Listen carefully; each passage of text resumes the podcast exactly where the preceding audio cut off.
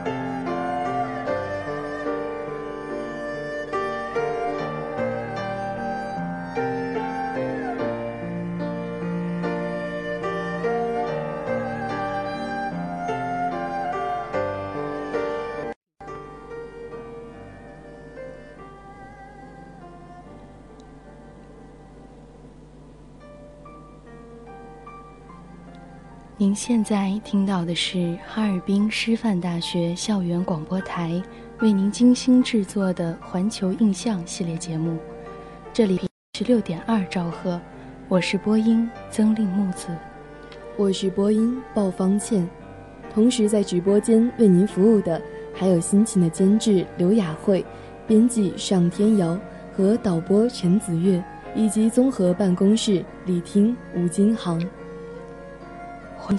儋州带您领略异域风情，双州带您走遍九州。本周是出国游玩时间，踏访异域的神奇土地，感受国外的别样风情。环球印象，与您一起聆听异域风情。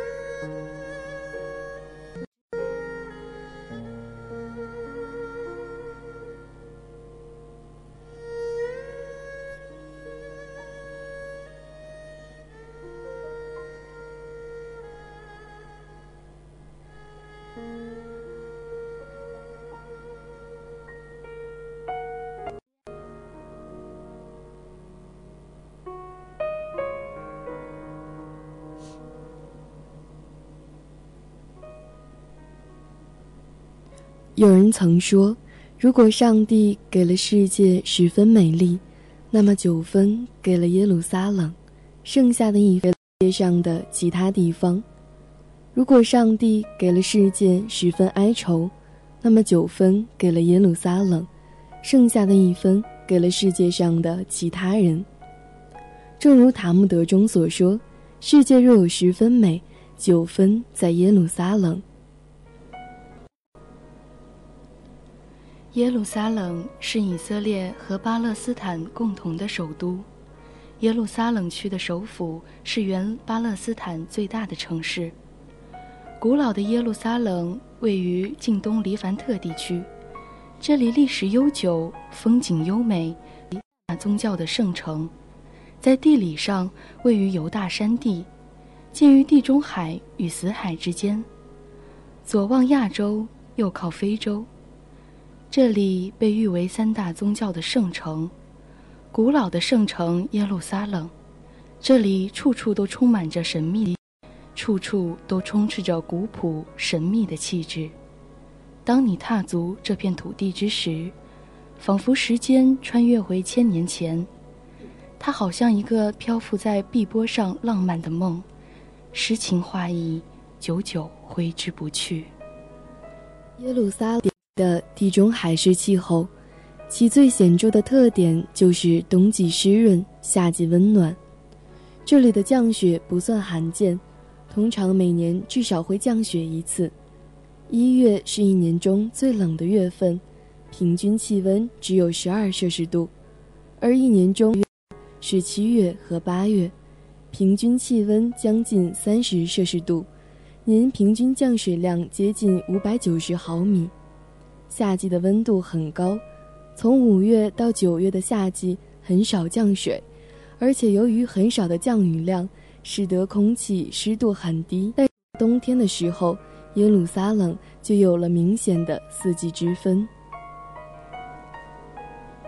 耶路撒冷旧城是一座宗教圣城，是犹太教、伊斯兰教和基督教世界三大宗教的发源地。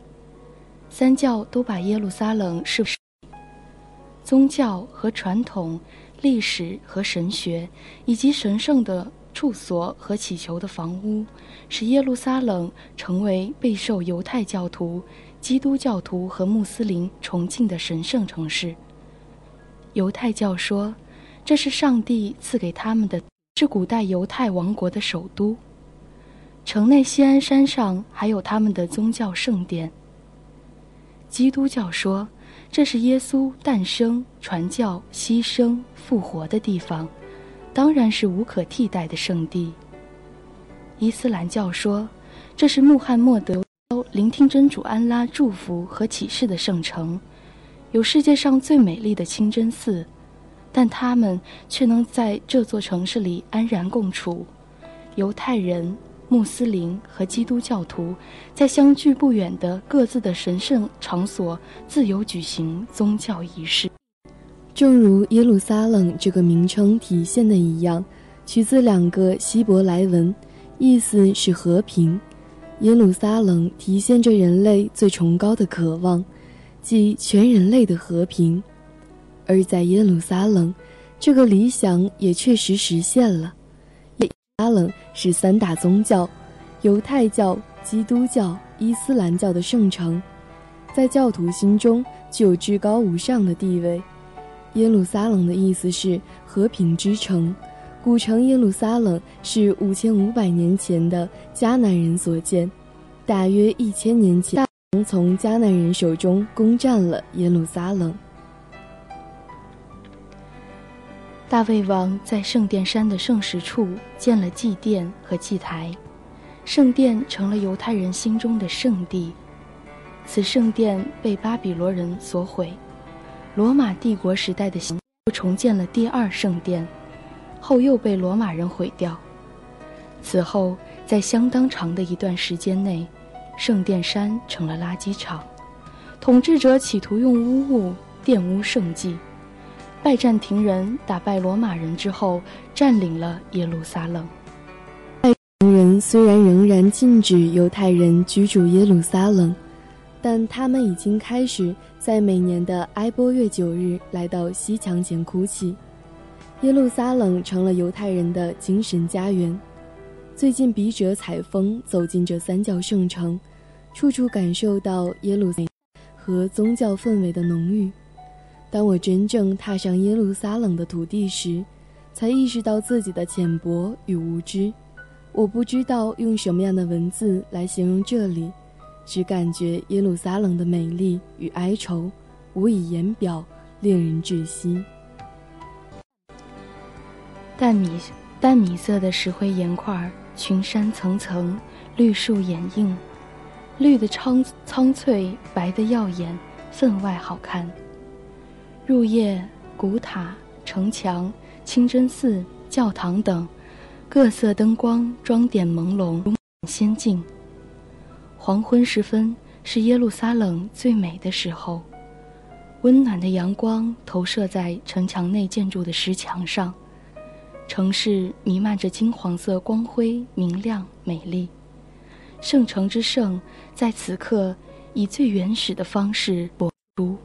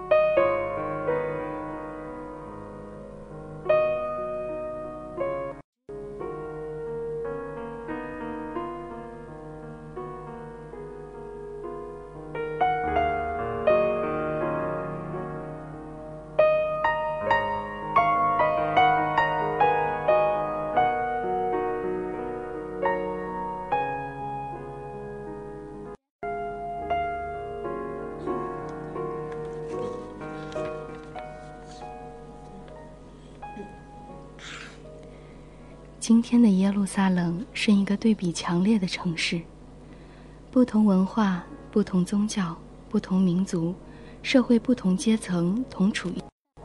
在我走访的一个集市中，我就发现，市场中的各个民族貌似和谐的在一个屋檐下做生意，但是卖的东西是截然不同的，带有鲜明的宗教特色。耶路撒冷古城分为四个居住区。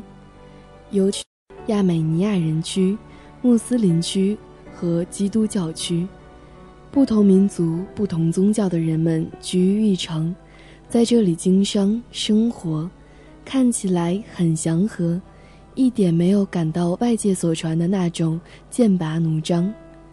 耶路撒冷方是面积只有一平方公里，被一圈城墙所围绕的耶路撒冷老城。西北部为基督教区，有基督教的圣母教堂；西南部为亚美尼亚区，南部城西南面的锡安山为犹太教又一重要圣地。城东的圣殿山上有基督教与犹太教的圣地。耶路撒冷最重要的，也是引起重大争议的宗教圣地位于老城内，包括犹太教的圣殿山、穆斯林的圆顶清真寺和阿萨克清真寺，以及基督徒的圣母教堂和苦路。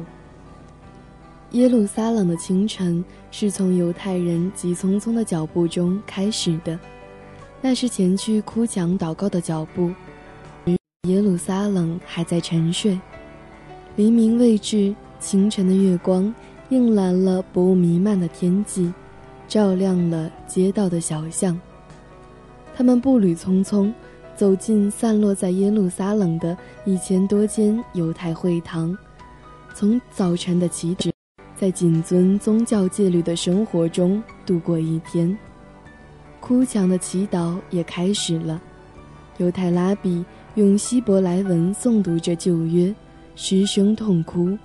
女教徒裹着头巾，额头抵着西墙，捧着经书祈祷、抽泣、亲吻墙面。西墙又称哭墙。是耶路撒冷旧城古代犹太国第二圣殿护墙的一段，也是第二圣殿护墙的仅存遗址。哭墙是犹太教圣殿两两度被毁的遗迹，也是经历两千多年流离失所的犹太民族的精神家园。即使和平年代，哭墙广场仍然戒备森严，安检措施周密。荷枪实弹的以色列军警随处可见，对游客自由开放，却禁止穆斯林入内。犹太教把这座墙看作是第一圣地，教徒至该墙里许哀哭，以表示对古神庙的哀悼，并期待其恢复。千百年来，流落在失脚犹太人回到圣城耶路撒冷时。便会来到这面石墙前，低声祷告，哭诉流亡之苦，所以被称为哭墙。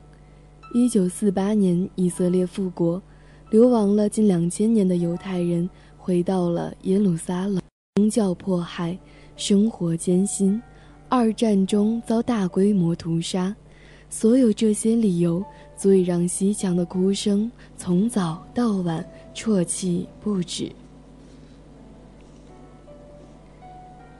当地人往往用仙人掌果来形容人格，他们外表坚硬带刺，但内心相当甜蜜。他们非常重视家庭生活，平日下班后或假日，他们大多和家人待在一起；安息日更是与家人在一起欢聚、祈祷的时刻。每逢上学时间，爸爸妈妈就会牵起孩子们的小手。去往幼儿园，去往学校。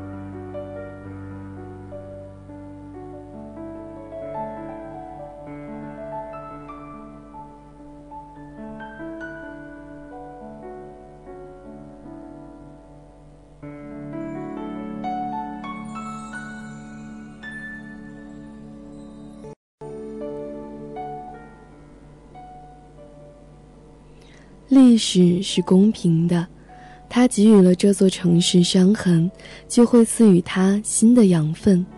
这里自古以来十八次被夷为平地，但每一次都会得到复兴。很多东西被摧毁了，又再次重建，而有些历史的遗迹则被深埋地下，这让耶路撒冷变成了一座立体的城市。地上、地下，不同的历史垒成不同的空间，而这座城市。与梦想也得以延续到今天。圣经中说，人不能只靠面包活着。于是以色列人把读书当成了生活中不可或缺的一部分。平均每每年要买十到十五本新书，阅读量更是达到惊人的六十四本。几乎每家门口都会摆满一桌子的书，就是最好的证明。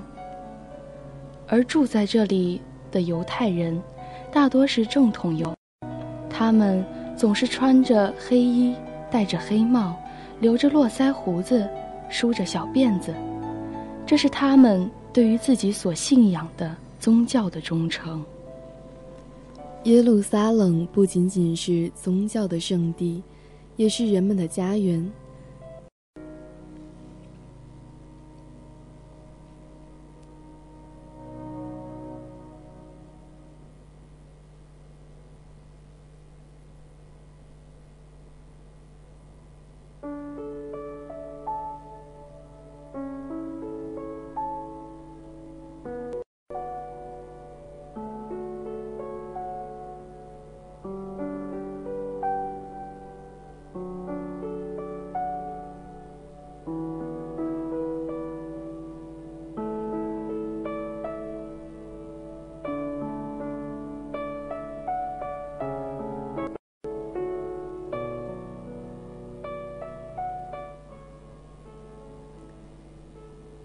耶路撒冷不仅仅是宗教的圣地，也是人们的家园。这里有孩子的笑脸，这里有平凡的混乱，也有生活的艰辛。大门下，小提琴依旧在寂寞的独奏。街巷中，昏黄的灯光下，偶然有人抽着烟，不知道在思考着什么。这里。就是独一无二的圣城耶路撒冷，金城耶路撒冷中，山林的气息美酒般清爽，黄金之城，青铜之城，耶路撒冷，到处充满光芒。我用我的琴声，永远为你歌唱。也许，这才是层层宗教历史悲情之下，古城本来面目。来到耶路撒冷，不得不说的就是在圣安东尼大教堂的十字架。这是一座东正教大教堂。特别有意思的是，大十字架的末端画四个小的十字架，寓意是世界东正教以此处为中心，手法同五星红旗有异曲同工之妙。而这里的复活教堂也不得不说，教堂里的壁画、雕刻，美得如同梦境。这座教堂实际上是在耶稣就义的地点上修建的，这也注定了它无比神圣的特殊地位，吸引着无数基督徒前来瞻仰。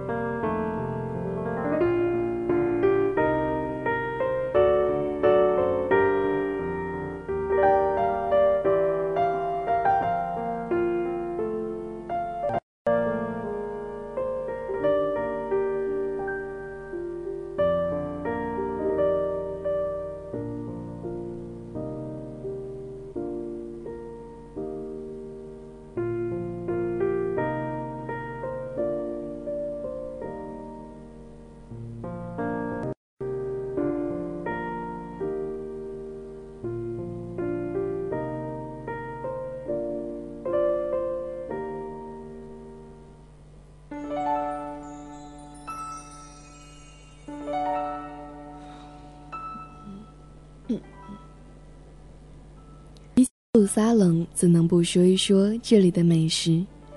以色列人认为，人生目的之一便是能吃好，这一点跟中国人的理念很相似。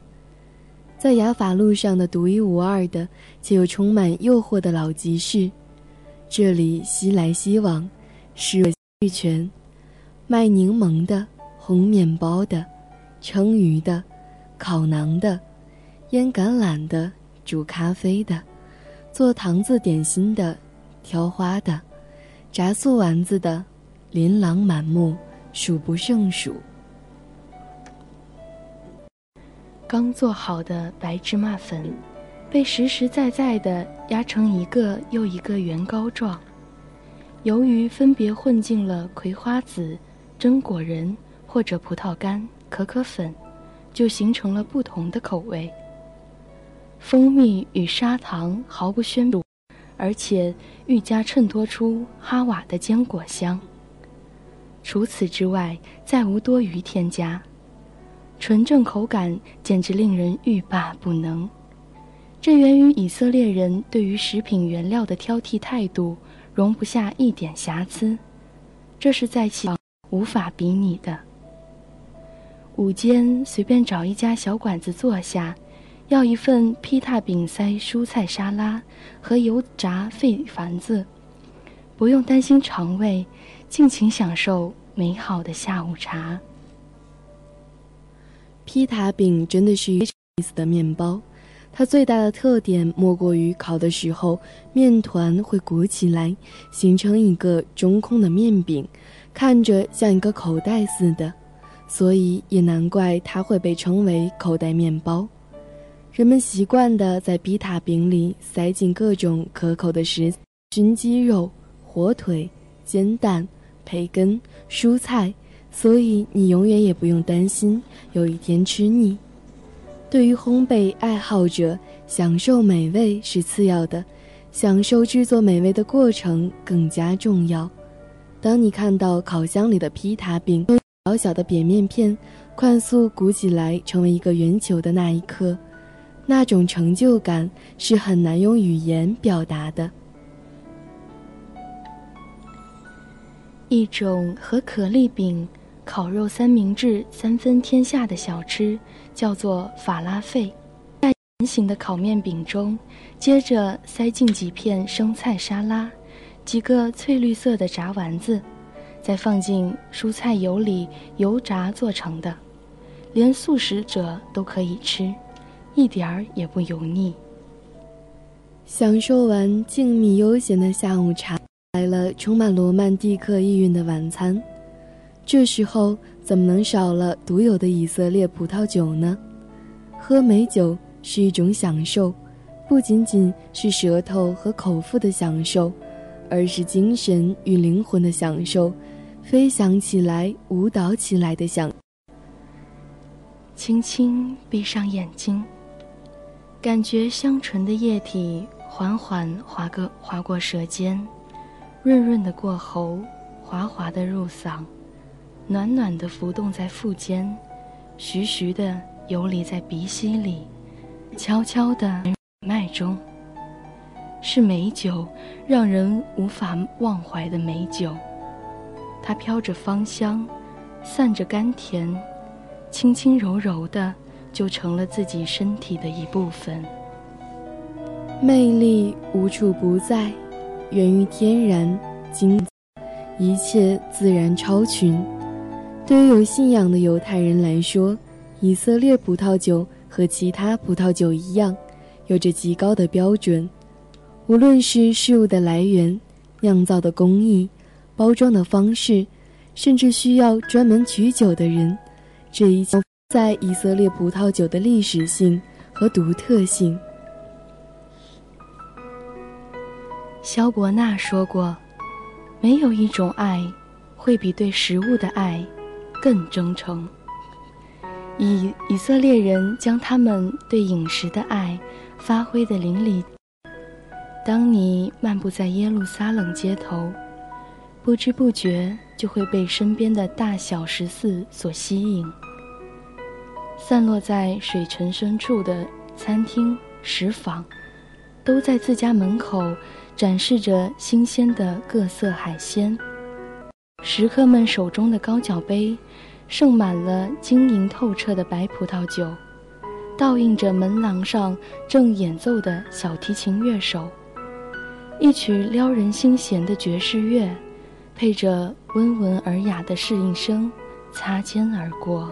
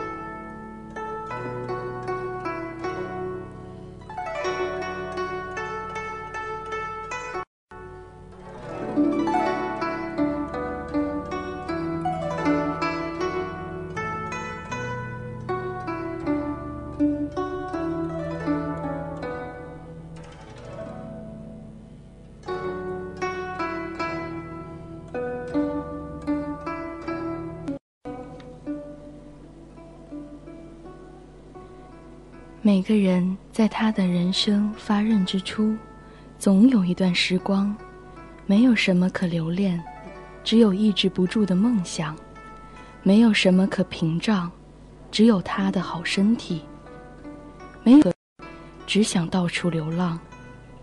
人生就像一场旅行，不必在乎目的地，在乎的是沿途的风景，以及看风景的心情，让心灵。去旅行。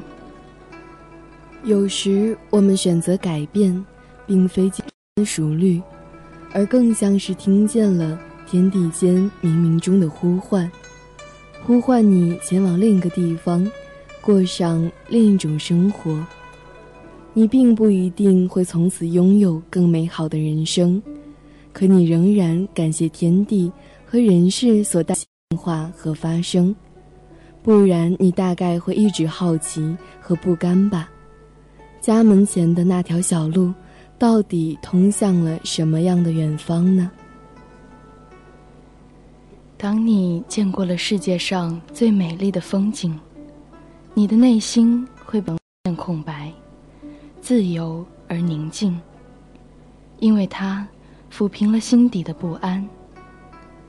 当你尝到了极品的美食。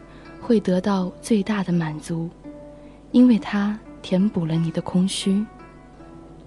你在无垠的海边，听自己心跳的声音；你在潮湿的风中，感受到了平稳的呼吸。多好听啊！一遍一遍的。你突然明白自己还活着，并且如此真实的活着。这。意义。人生就是一次充满未知的旅行，在乎的不是沿途的风景，而是看风景的心情。旅行不会因为美丽的风景终止，走过的路成为背后的风景，回头不能停留。若此刻停留，将会错过更好的风景。保持一份平和，保持一份清醒，享受每一刻的感觉，欣赏每一处的风景，这就是人生。来到。你会体会到人生的真正含义。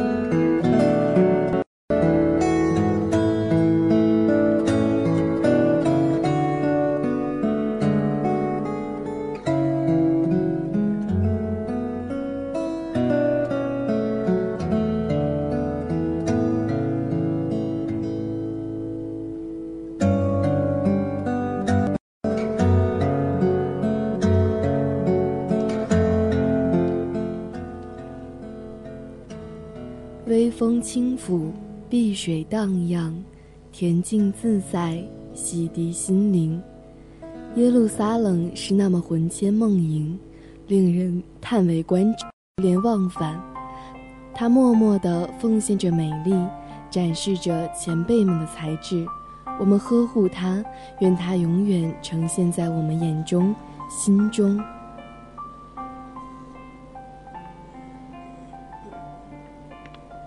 今天的环球印象说再见了，让我们永怀一颗发现美、感受诗意的心，在文化中旅行。我们下期再见。